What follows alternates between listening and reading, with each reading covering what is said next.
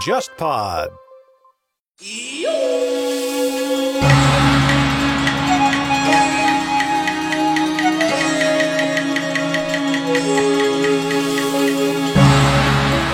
各位午后偏见的听众朋友们，欢迎收听本期播客节目，我是郑世亮。那么今天我们请到一位非常有意思的嘉宾，他就是汉语研究者郑子宁老师。那当然，按照我们朋友圈的习惯，我们会管他叫双总。那么双总呢，他的语言能力可以说在我见过的人里面啊是非常强的，就是他会非常快的融入一个环境，然后迅速学习当地的语言。那么首先请双总跟大家打句招呼吧。大家好，要说的这个语言能力强，说句实话，这个实在是太过誉了。因为实际上我比较能够流利的运用，并且就是基本上在各个场合都能用的外语也只有英语，所以我觉得整体来说，我的这个呃语言能力应该说呃一般吧。那要说什么融入环境嘛，那就是之前在世界上什么其他地方旅游的比较多，所以像什么维语啊、土耳其语，还有西班牙语、法语，还有泰语和。那个云南的那个傣语多多少少能说一点，但是基本上也就在一个什么点个餐买个菜的这种水平，都是应急使用的啊，非常繁学的一段自述啊。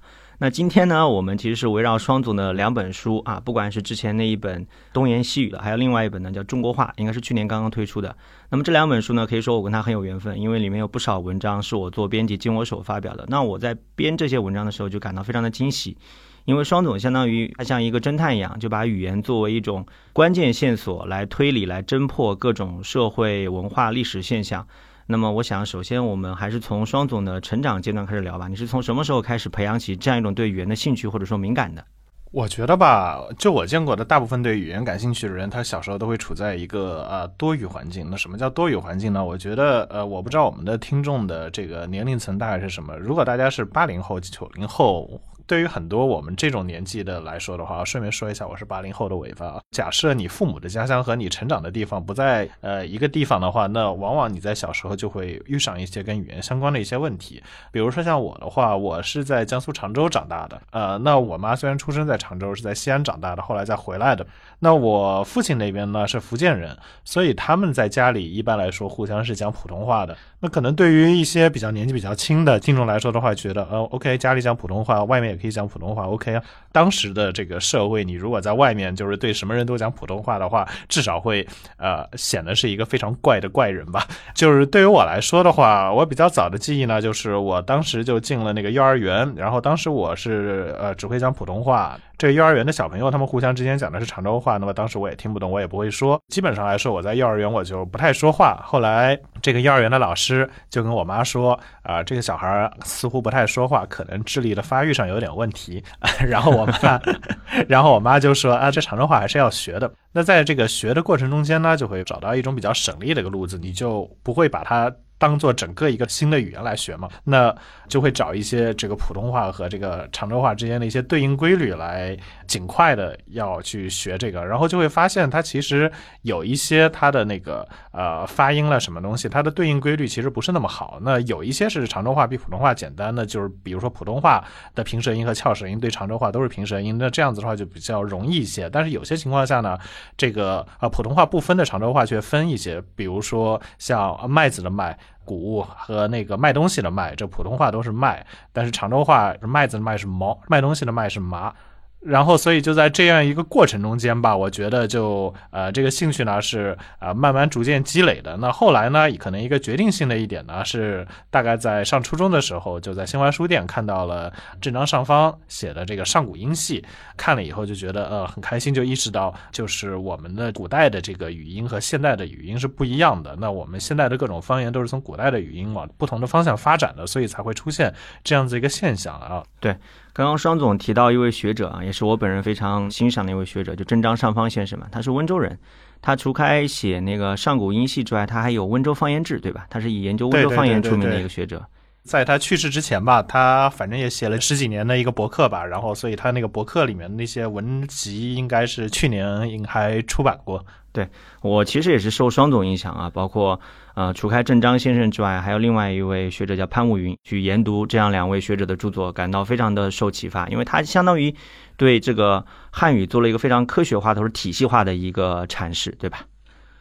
因为我觉得大部分的听众应该是没有这样子的一个意识，就是啊、语言是会演变的。那我们汉语呢，因为它的整个的这个书写体系是一个特别特别保守的一个体系，那可能除了简化字以外，在近两千年左右。它的这个整个构建了什么东西，基本上没有出现过变化，所以在很多时候我们就会认为，好像这个语言是一个不太会变的一个东西。那如果大家看任何一种拼音的文字，那比如说我们看英语，可能很多拼写跟现在的读音好像对不太上嘛。英语的这个拼写应该算是近古固化的吧，那就是可能是它现在拼的是一个呃四五百年前的一个音，但是它跟我们现在这个英语的音已经发生了比较大的变化。然后英语呢又凑巧是一个不太喜欢改拼写的语言，所以它的这个拼写没有追上它这个语言的演变，所以就导致我们可以很明显的看出它的拼写是呃比较保守的，还拼的是古音。但是现在语音已经演变了。那汉语的话，其实汉字虽然大部分是形声字，但是汉字不是一个那么明显的一个直接表音的一个体系。我们有一句老话叫“秀才认字读半边”嘛，嗯就是说秀才读半边字，这个一般来说是笑话别人就文化程度不高，所以他只能去读半边。但是如果你要想一想，小学老师包括中学老师一直跟我们说形声字嘛，一边是形旁，一边是声旁。身旁不就是给你提示的吗？为什么不能读半边呢？理论上这些形声字就是为了让你读半边而存在的。但是我们现在会发现，如果我们现在去读半边的话，很多时候就是错的。那这个其实也是说明了我们的这个语言它在不断的这个改变。那呃，历史语言学呢，就是可以从这些语言的这个改变里面，就可以看出一些、挖出一些比较为人所嗯不太注意的一些信息吧。对这个其实也是我刚刚给大家介绍的两位学者郑章上方先生和潘武云先生做的工作，嗯对吧？潘先生还写有那个汉语历史音韵学，对他们啊就勘破一些我们今天不太了解的现象是怎么样发展演变而来的。我印象很深的是郑章先生曾经讲过无锡的这个地名是怎么来的，包括苏州的地名是怎么来的。啊、这个呢，其实呃，我们知道古代的时候，现在的这个江浙这一片，它住的是所谓的以前的那种百越吧，吴越争霸是后来的事情了。那其实呢，我们今天这些地方呢，当然说的是所谓的这个吴语、苏州话、呃无锡话、上海话之类的这些方言，但是古代的时候呢，它其实说的是一种不是汉语的一种语言。呃，那像郑章上方先生他就认为，像无锡、姑苏就是苏州的前身了，包括杭州的那个余杭这些地名，其实都不是真正的汉语地名，它都是百越，就是以前的这个百越部落留存下来的这个百越语言的这个地名。因为我们其实世界上很多地方都会有这个现象，就是呃一个地区它发生了语言替代以后，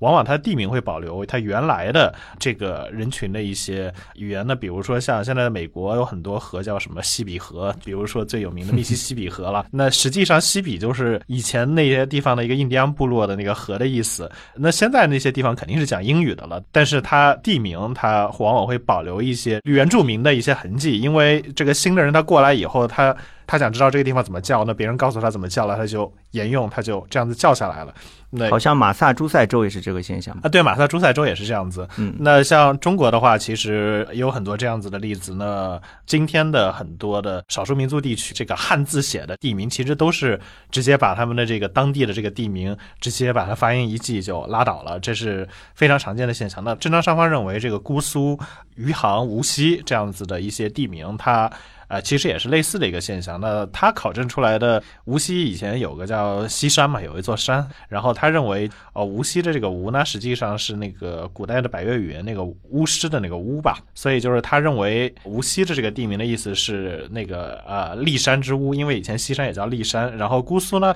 呃，因为姑苏以前是一个那个吴国的首都嘛，整个地方的水土也比较好，所以他觉得姑苏是。善地的意思，让人称心愉快的地方呢，差不多这个意思。然后余杭，也就是杭州呢，它是呃舍弃船登岸的一个地方，这是这是他的看法。那我觉得就是不管他对这些地名的意思的考证是不是完全正确，呃，这个道理是没有什么错的。就是这些地名，它肯定古代的时候它并不是真正的汉语地名，不是说是无锡真的是什么西山把西矿给挖光了，然后就变成了无锡。这个其实这种就是后来的人把地名歪解的这个历史也是由来已久了，因为啊、呃王莽时期就是新朝两汉之交那个新朝，王莽就把无锡改成过叫有锡，因为他当时不是很多地名他都要改一改嘛，要新嘛，呃，所以他肯定是把。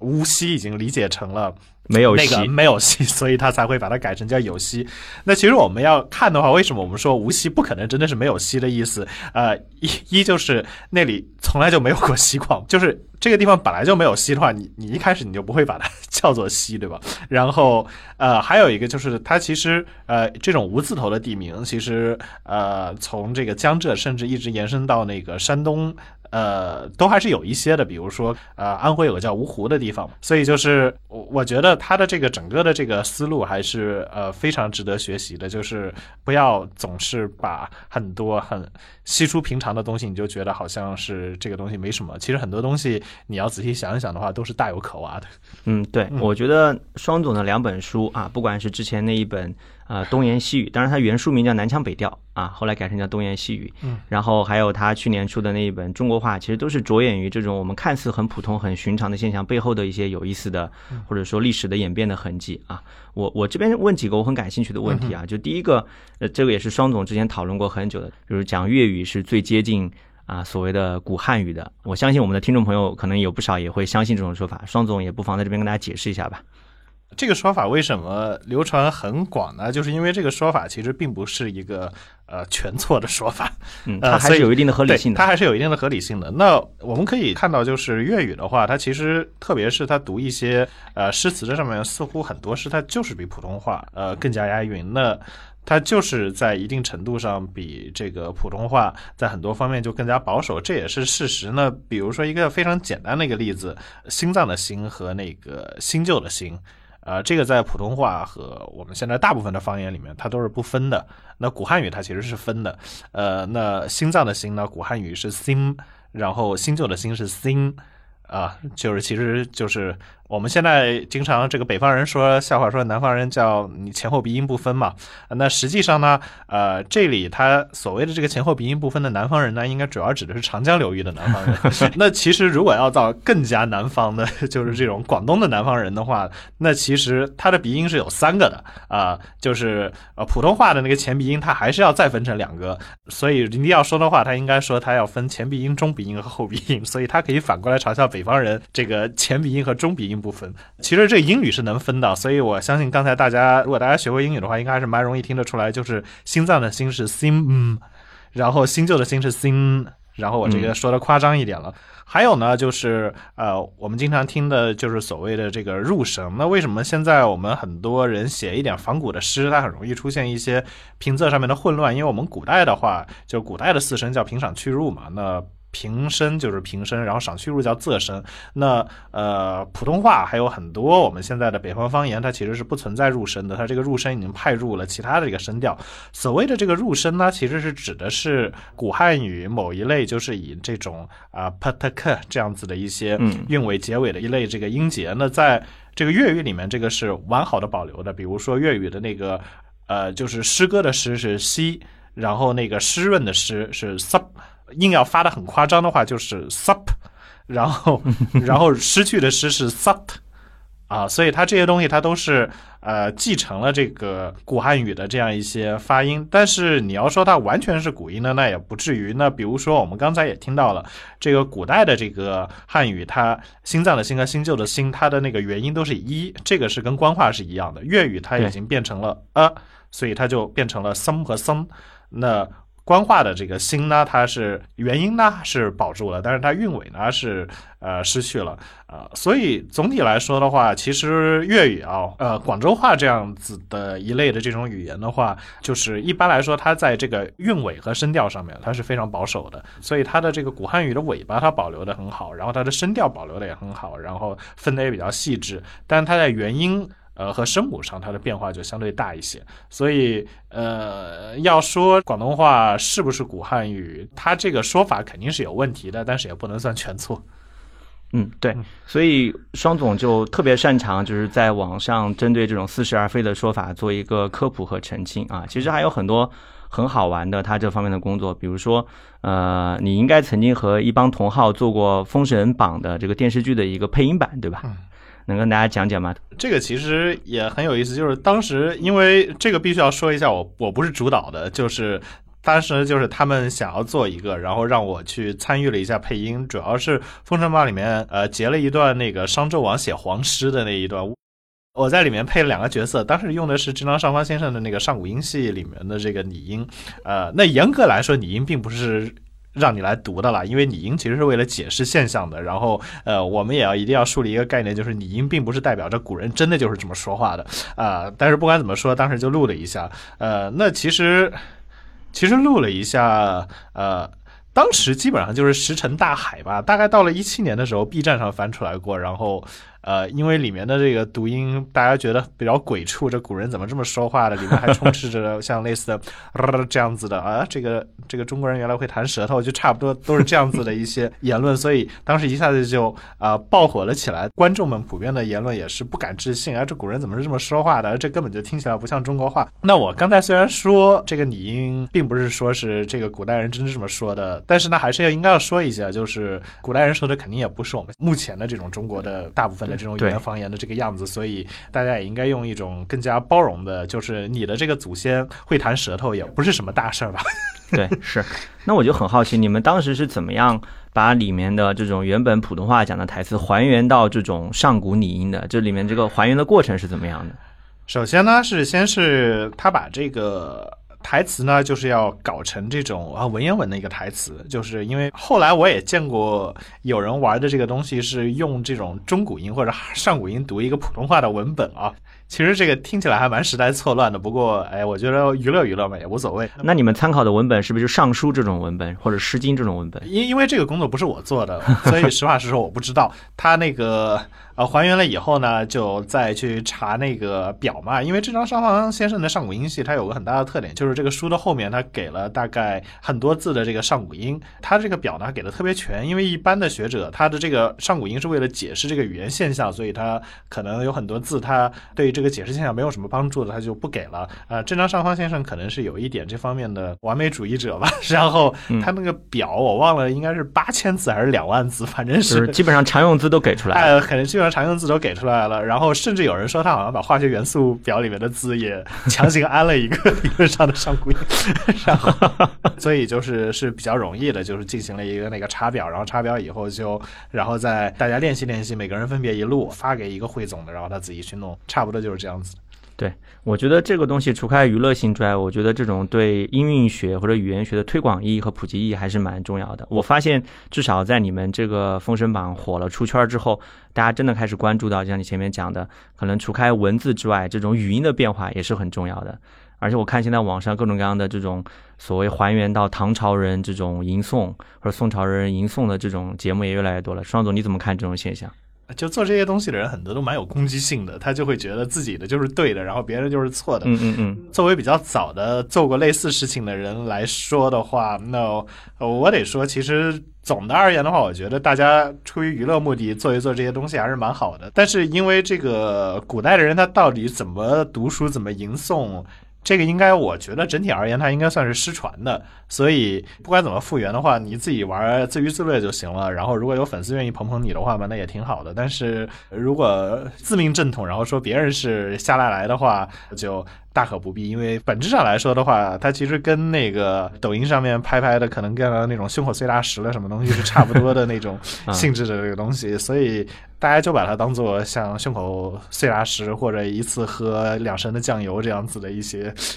呃搞笑视频看就可以了。本质上就是学者们出于自己对语言学的理解的一种自娱自乐。对对对对对，不管是用他们所理解的中古音来吟诵唐诗宋词，还是用上古音来吟诵诗经，本质上就这样子。对对对，因为首先我们的这个复原中古音可能还是相对准确的，这个上古音的话，只能说处于探索阶段。那谁也不敢说自己目前这个够你的某一种体系就一定是上古人的体系。再加上呃，因为古代的人他可能他读诗的时候他还要配合一个特定的乐谱了，他要啊唱唱歌了什么东西的，就是所谓的诵嘛，还吟诵嘛。然后这些乐谱呢都是失传或者说是没办法复原的，所以。你要真的要还原到中古，就唐宋以前的这些东西的话，我觉得难度还真的挺大的。嗯，那说到这儿，你也可以向我们听众朋友那个介绍一下，就是上古音和中古音的这个时代划分的依据是什么？其实语音永远它的这个演化呢，基本上来说，它都是处于一个演变的过程中间。然后我们一般来说把它划分，只是为了自己方便嘛。嗯，所以就是在这种为了方便的划分里面，一般来说比较典型的。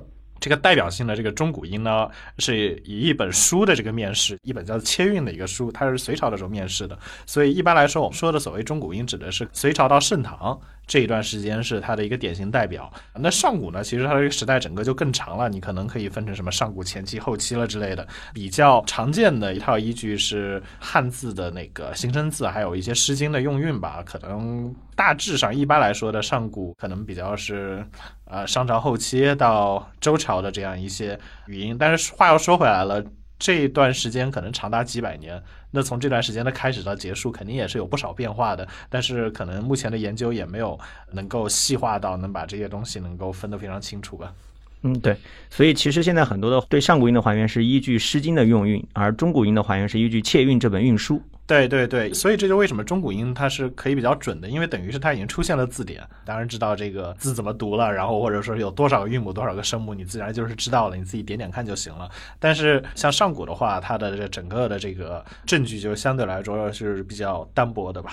对，因为前面刚刚说到吟诵嘛，有一个双总很喜欢也很佩服的，也是他的老乡，就是那个赵元任先生。嗯啊，他对吟诵就很有讲究。我不知道那个双总有没有研究过这方面的问题，就是这种近代的这种大学者，他们对吟诵这方面的表演。其实赵元任先生他确实对吟诵有过不少的言论，但是他对吟诵的态度是蛮随便的。其实，因为他在他的那些关于吟诵的那些论文里面都说过，这个吟诵是辅助记忆的手段，所以他的谱子也不是很严格。比如说，他根据他是平起还是仄起。会有一些不同的变化，然后比如说律师呢，可能是稍微慢一点，绝句呢说的稍微快一点。但是大体上来说，我觉得，因为他对吟诵的态度，反正他就把这个谱子一记，然后说是大体上是这样子弄的。然后其实有一些出入也是很正常的，因为我们的这个吟诵传统可能中间中断过几十年吧。然后现在的新出来的一些吟诵呢，就往往把它搞得非常高大上，一种神秘化的样子，加了很多形式主义的东西。哎，对，加了很多形式主义，包括我听说过什么孝教式迎送啦，什么乱七八糟的。我还见过什么穿汉服焚香弹琴这种。对对对对对对对对，这种我我相信赵元任看到的话，呃，一定会呃，这什么东西的是。但是你们常州籍的语言学家好像对吟诵精于此道的还不少。周有光先生也是对吟诵有研究，对他也非常好玩，因为他后来长期在北京嘛。他后来接受采访的时候说过，他现在说不了常州话。我当时就觉得挺奇怪的，因为他还是吟诵的传承人，然后他说不了常州话，他这个常州吟诵他要如何实现？但是最后好像有人挖出来了他的录音。那他可能虽然说不了吧，但是吟诵的时候他还是能用的。嗯，相当于他的常州话成为他吟诵的专有的一门技术。对对对对对对对对对，因为后来听到了他那个录音，呃，应该说是还是挺会的。这些那个音频现在网上不难找到啊，各位听众朋友可以在听完我们节目之后可以上网找找看，还是蛮有意思的。赵元任和周有光先生的吟诵我都听过，非常有味道。但是我也不好说他是不是就代表某种正统，或许就像双总讲的，他可能只是一种个人的理解。按照赵元任的说法，反正这个吟诵也是这种各地都不同，因为他除了他老家常州的，他应该也接触过苏州的，然后反正就距离这么近的两座城市，其实就差的就不小，所以就是说是这个东西，你要硬要说是哪个是正统，哪个不是的话，其实我也觉得大可不必。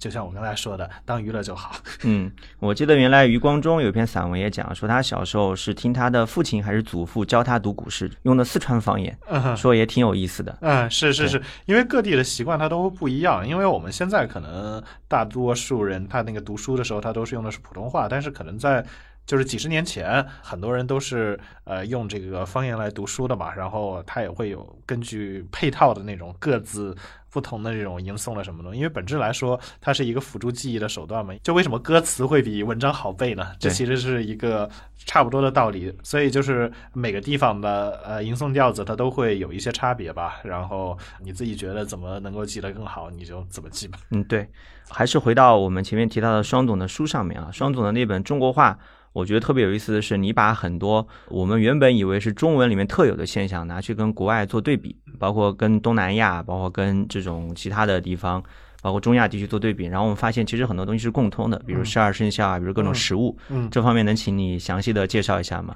那我们先说一说这个十二生肖吧。因为其实十二生肖它这个东西的起源吧，一直是一个谜团吧，应该说。当然，我们中国人主要一般认为它是在。中国流行的，但是其实很多就是北方的一些草原上的民族，它也使用，包括南方的一些民族，什么越南啦之类的，这些它也使用。曾经呢，就是我们中国更古老的，应该说是天干地支嘛，我们的十个天干、十二地支。但是大概在汉朝以后呢，我们现在这个生肖才开始出现，所以写那个二十二史札记的那个，其实是赵元任的六世祖啊，正好赵毅，赵毅 清朝的一个人，赵毅是认为。就是我们这个中原本来的是这个天干地支十二地支，然后后来是北方民族，就是草原上的这些，他才用动物来纪年，所以是这个草原上的这个十二种动物和中原的这个十二地支相融合起来，所以变成了我们今天的这种十二生肖的这个体系。那其实应该来说，他说的也还是挺有道理的，因为后来的那个草原上面发现了很多那种古代的那个石碑，然后他们的这个纪年。嗯，很多时候都是用的是动物纪年，嗯，比如说它的那个狗年，它可能就是一一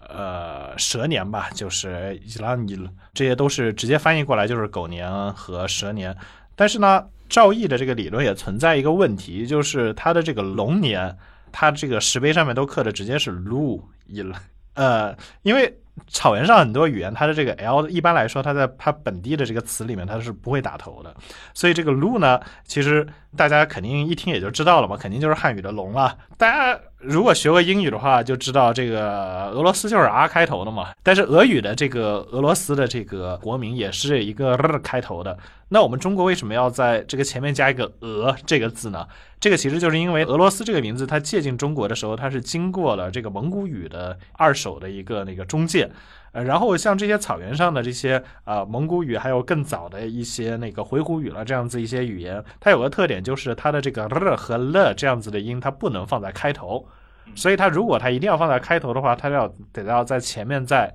塞一个元音进去，然后让它变成不开头的。比如说本来可能俄罗斯它是 oros，它就一定要变成 oros。嗯，所以就是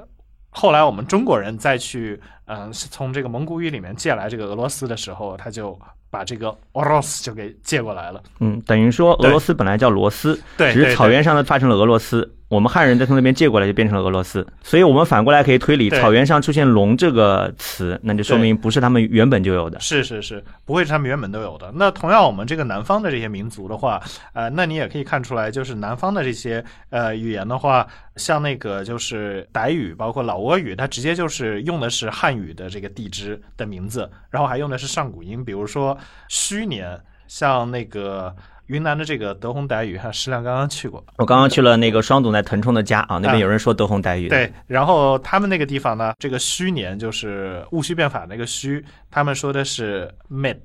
我不知道大家会不会觉得很奇怪，为什么戌会说 mid？你写过书法吗？那你肯定知道繁体字的灭亡的灭是怎么写的。对对对对对，它右边是一个。对，虚。是，所以就是说是它在足够古老的古汉语，它很有可能是个复辅音，它可能以前读的是 smith 之类的，嗯，所以这就为什么它在那个借鉴这些傣语的时候，呃，它变成了 met，而大部分汉语方言里面到后来这个 m 就没了，所以我们现在大多数汉语把这个叫做虚，所以像这样子的一个情况的话。你就要去想一想，它这个是不是所谓的这个中原文化跟其他的那个文化结合起来，才让这个生肖系统产生。但是后来呢，因为发现了几个那个秦朝的那种竹简、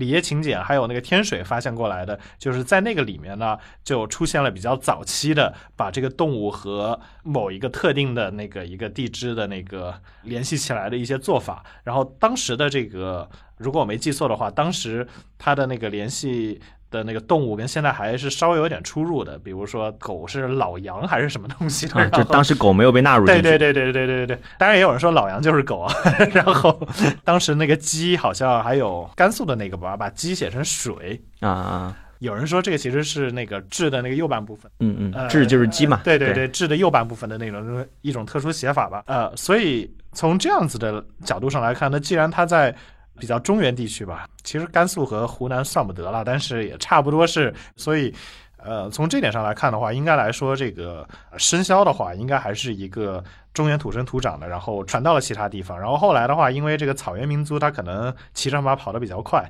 所以他就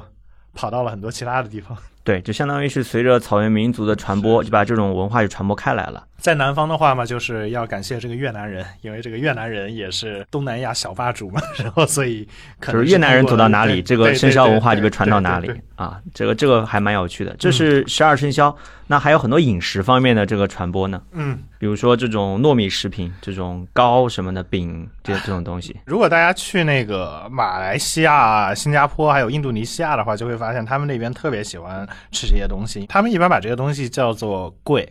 这个花样也很多，比如说像它有一种类似千层糕嘛，一层一层那种彩色的，叫贵拉比斯吧，好像是叫。不过目前因为不能出国游嘛，所以如果大家现在一定要想吃的话，可以去一下海南兴隆之类的地方。那种地方因为有那个华侨归国华侨，所以它会带来很多这种。那所谓的这个贵呢，其实它就是我们的那个中国的这个闽南话、呃潮州话里面的这个吃的这个果。因为我们古代的话，其实大家要看一下那种中古时期的那种叫法的话，其实我们古代就会把这样子的点心叫做果。就是水果的果也行，你加个草字头也行，加个米字旁也行，其实都是一回事儿了。这个字现在日语里面还保留着吗？不是很多人喜欢，就是凡学大师们，对吧？就是在什么，哎，要喝个抹茶，要吃一个什么喝果子，对吧？啊，喝果子对，包括西洋果子店，就西洋点心店对。对对，西洋果子店。那当然，我们也有中国的版本，比如说天津的煎饼果子，对是吧？我刚刚就想举这个例子了。啊，我之前有个朋友，他跟我说，那个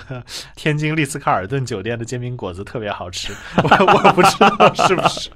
啊，这个搭配太奇妙了，丽兹卡尔顿搭配煎饼果子，绝了。天津的丽思卡尔顿号称是全中国最便宜的，我不知道，但是现在疫情一来，因为这个价格体系都很混乱嘛，所以我不知道是不是还是，但是无所谓了。为了吃个煎饼果子住一下丽思卡尔顿，听起来也是一个很烦的一个行为。烦的一个行为。那其实我不知道你在上海这么多年，你有没有吃过呃油果果？嗯，没有吃过。那其实就是基本上是那种炸的小面团，然后外面再裹上糖霜，就是非常甜的一种。这样的食物来头也很远，可以追溯到中古时期他们所讲的那种果子。对对对对对，因为果子实际上就是这样子的一类的那个点心都可以叫那个果子，包括其实有的地方其实还会把那个油条叫做油炸果，然后所以那个油炸桂和油炸果就是这种读音上的一些差别而已。呃可能还真是，但是至于具体的油炸鬼是不是就是真的是油炸果，这个可能还需要考证一下，但是我觉得也很有可能了。嗯然后所以就是像这样子的那个果子的话，它其实也是呃传的非常远。那像日本，然后像那个中国啊，还有像那个呃东南亚都会有这样子的果。还有个比较好玩的是馒头，你你你觉得馒头是实心的还是空心的？嗯，好问题。馒头其实按照上海人的讲法，比如上海人什么生煎包都讲生煎馒头嘛，应该是有馅儿的，对不对？呃，那你就不用装上海人了，你老家是怎么用的？啊，我们那儿没有馅儿叫馒头，有馅儿才叫包子。对，那其实就是关于这个馒头到底是怎么弄的话，其实这个馒头带不带馅儿也是一个类似什么豆腐脑是应该是甜的，是咸的之类的 亘古论争的话呃，题。对对，呃，那其实馒头这个呢，它会比这些更加有意思。大家有可能会听说过有一种说法，叫诸葛亮他去南征的时候，发现什么孟获那边大概用了什么人头祭天还是祭河之类的，然后他就创造了用那个呃面团包一团肉，然后。啊，把它叫做馒头嘛，啊，这个说法听着其实挺好玩的，但是应该是附会上来的，因为蛮夷的蛮和馒头的馒在古汉语，包括现在很多方言里面都是不同音的，所以应该是不至于呃能够追溯到那么远。那、这又是双总利用语言学知识来破案的一个例子。啊，其实有一个特别离谱的一个，啊就是之前有一个网上的一个说法，说是什么唐太宗去占卜，占出来一个以后会有一个那个姓武的夺了他家天下，队伍的那个武嘛，就是左边一个单人旁，右边一个就是伍子胥的那个哎、对对，伍伍子胥的那个武。然后有一个官员姓那个就倒了大霉，呃，那其实唐朝的是武则天的武跟这个武的读音差别非常非常大，他是绝对不可能会因为这个事情倒大霉的。那我们说回这个馒头，大家如果去那种韩国料理店的话，就会发现他们会把饺子叫做啊曼都，这个就是馒头。就是这，他们是觉得有馅儿的 都都是馒头。对对对，他们是觉得有馅儿。然后如果大家去那个新疆，新疆有一个还算一个挺有名的一个食品叫薄皮包子，这个维语叫 p e t u manta。其实这个 manta 呢就是馒头变过去的。所以现在我们汉语叫它包子，但维语还是管它叫馒头。对对对对对对对。啊然后其实往这个西边它传的非常非常远。那呃，像亚美尼亚好像也会有一个叫做曼特的一个食品，包括土耳其，土耳其也会有一个叫做曼特的一个那个食品。土耳其的那个曼特呢，它是这样子做的，它反正是一个有点像这边的一个小馄饨，但是它皮很厚，中间包一点点的那个肉末，然后把这些东西呢是浸在一种酸奶加番茄加一点辣椒的那种酱里面。听起来还挺好吃的，呃，很多人他对那个酸奶酱是接受不能，因为它太腻了是吧？而且因为它那个酸奶是没有糖的嘛，嗯，就特别酸对对对，特别酸。但是我觉得你应该能吃。啊然后这些呢，其实都是中国的这个呃馒头呃弄出来的，所以在这一点上看，可能是。这种苏南、上海还有浙北一些地方，把这个馒头是用来指这个有馅儿的，可能是一种比较老一点的，相对来说，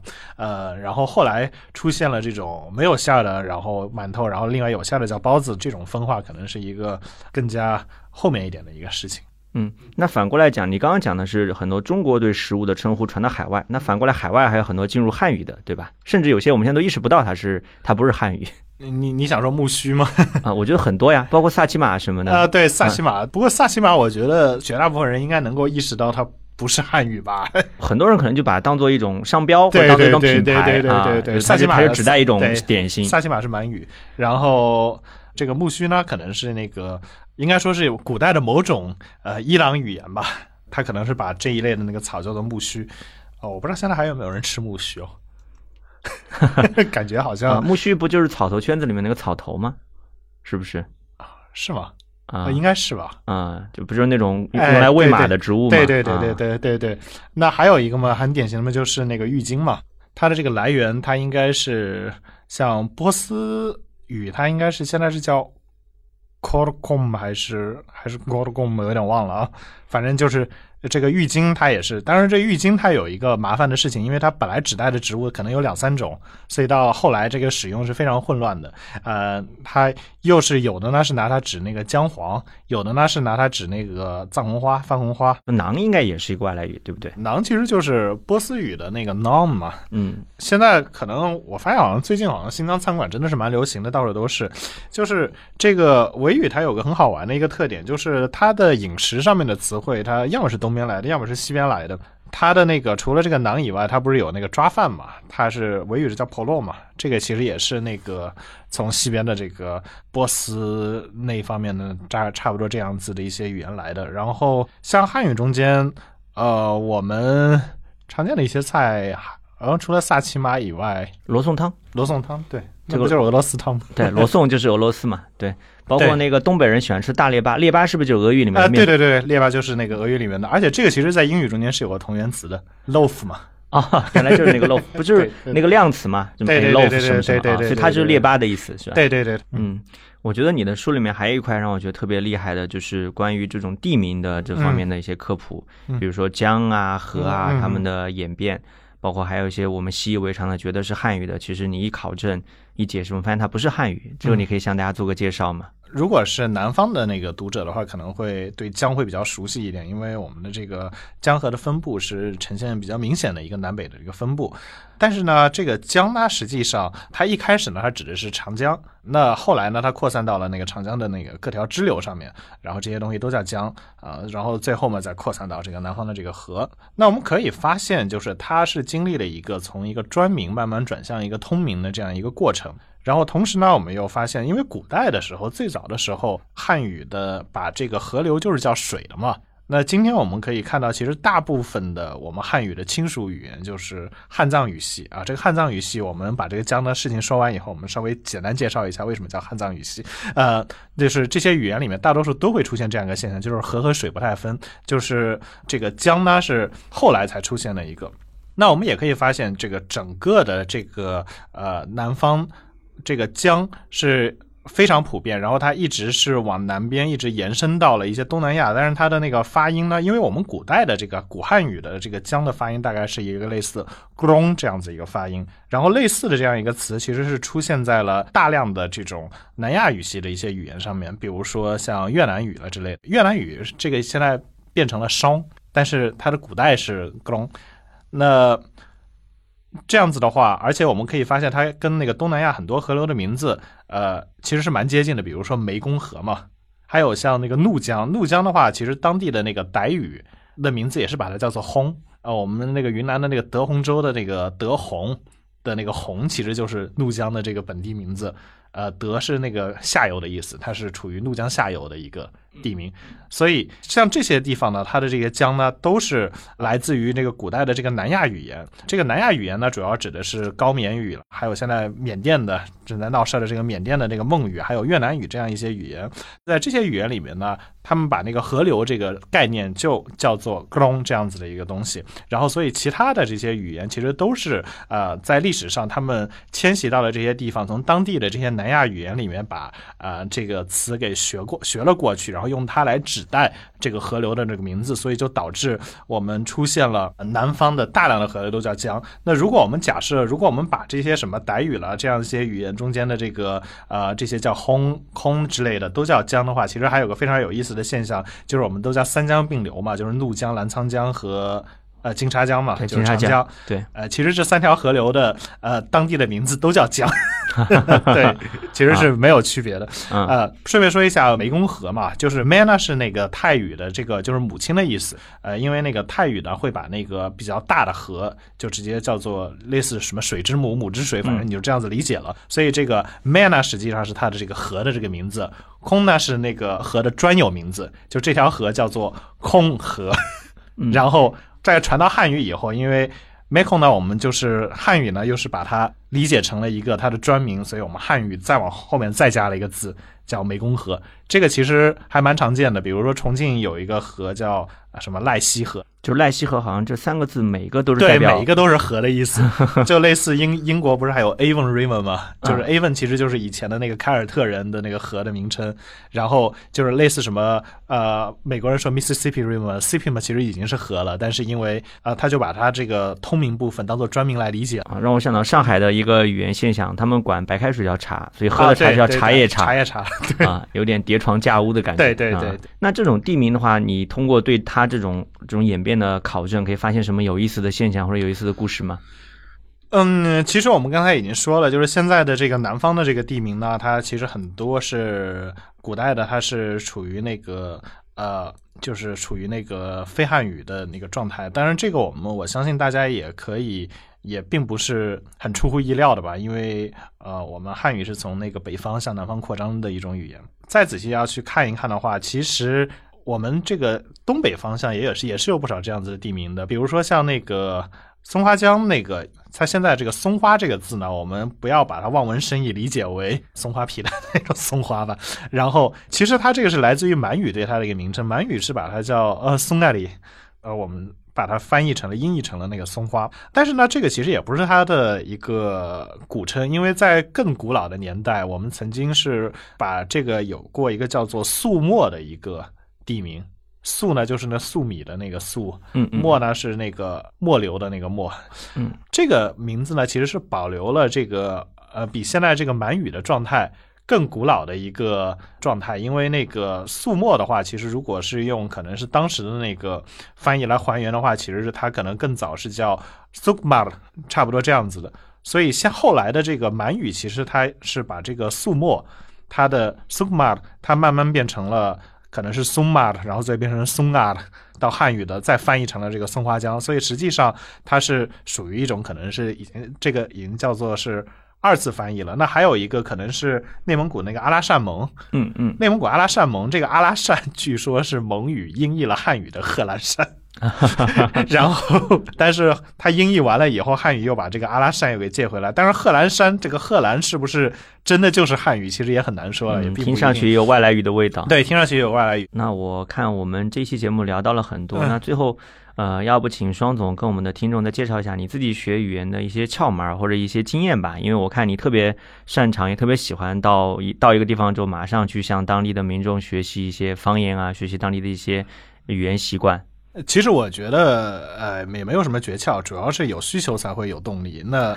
那其实还是要给一个合适的一个语言环境。呃，那现在的有一个问题，可能比如说我们到了当地以后，呃，我们还是可以用一部手机 啊，那现在已经是人体器官的一部分了，方便的跟我们原来的这个语言环境，呃，接入回去，所以就导致我们跟当地的这个语言的这个接触是不足的，啊，那甚至我们不少留学生也会出现这种现象，他可能在国外待了很长时间，但是他一跟当地社会的这个接触是不足的，所以导致他这个语言学的也不是很好。那其实我觉得语言本质上来说呢，它也没有什么特别特别大的窍门，就基本上来说，就是主要还是要。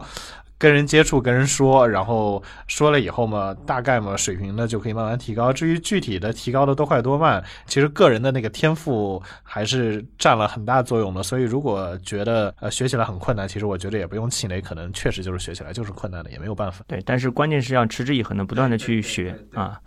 对，包括我记得你原来写过一篇非常有意思的文章，叫《怎样培养》。优秀的双语儿童啊，呃，这个你可以跟大家再讲讲嘛，就是这怎么创造这样的一种环境？现在一般的理论认为啊，就是虽然小孩学语言快，但是一般来说，一个小孩的能学到母语水平的语言，大约是可能是两种左右吧，因为。如果要学到母语水平的话，他可能日常接触大概要百分之四十左右，嗯，是那种语言。那百分之四十，两个百分之四十已经到百分之八十了，所以就是基本上来说，其实还是要给一个那个足够的一个接触的空间。那么可能，比如说我们今天在上海嘛，那上海嘛，大家都知道的呀，这个家长特别重视教育嘛，所以那我假设你想学的外语是英语了，应该也差不多，大多数情况是这样子的。嗯，如果确实他的这个小孩的幼儿园的这个环境是一个很稳定的一个。英语环境的话，那你培养出来一个英语为母语，同时这个汉语也是母语的这样一个小孩子，是一个呃现实的目标。嗯，等于说他对你的这种时间、精力、成本要求都很高。对对对，砸钱嘛。对，所以我们也明白为什么现在鸡娃已经成为一种社会现象啊，因为很多家长确实他会把从小培养小孩的语言能力当做一种非常重要的目标。至少我的一个好朋友就是，她的丈夫是复旦日语系毕业，她本身是复旦英语系毕业，嗯，所以她现在在家里面相当于是四语教学，普通话、上海话、啊英语和日语。妈妈管普通话和英语，爸爸管那个普通话和日语，然后爷爷奶奶、外公外婆管上海话。我就突然比较好奇啊，那师亮，你以后要有小孩的话，你要怎么教 啊？我觉得你提了一个好问题，但首先可能我们要考虑的还是老婆问题啊。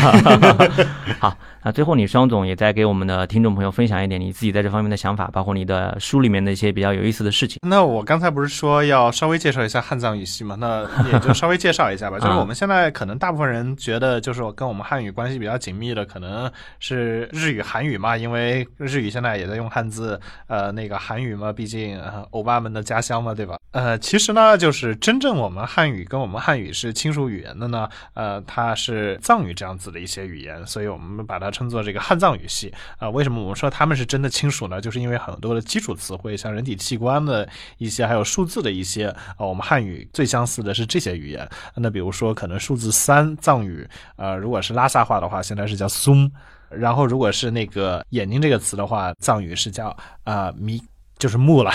然后，所以我们就是说是这个汉语的这个亲戚呢，主要是汉藏语言，可能也包括缅甸语，然后彝语，然后纳西语。那